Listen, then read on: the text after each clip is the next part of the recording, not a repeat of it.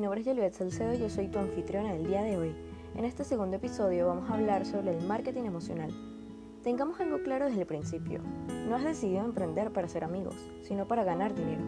Pero aquellas empresas en las que más confiamos son las que en cierto modo se humanizan. Y en esto consiste el marketing emocional, en vender apelando directamente a los sentimientos de las personas.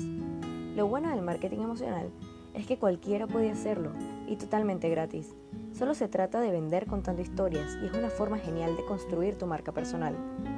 Puedes contar los inicios de tu empresa, rememorar ese punto de inflexión de tu vida que te hizo decidirte emprender o cualquier otra historia que creas que pueda ser interesante para que tus futuros clientes se identifiquen contigo.